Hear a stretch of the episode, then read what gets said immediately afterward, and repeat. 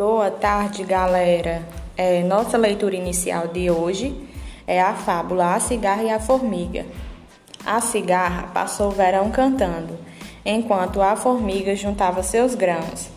Quando chegou o inverno, a cigarra veio à casa da formiga para pedir que lhe desse o que comer. A formiga então perguntou a ela: E o que você fez durante todo o verão?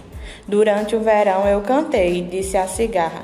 E a formiga respondeu: Muito bem, pois agora dance.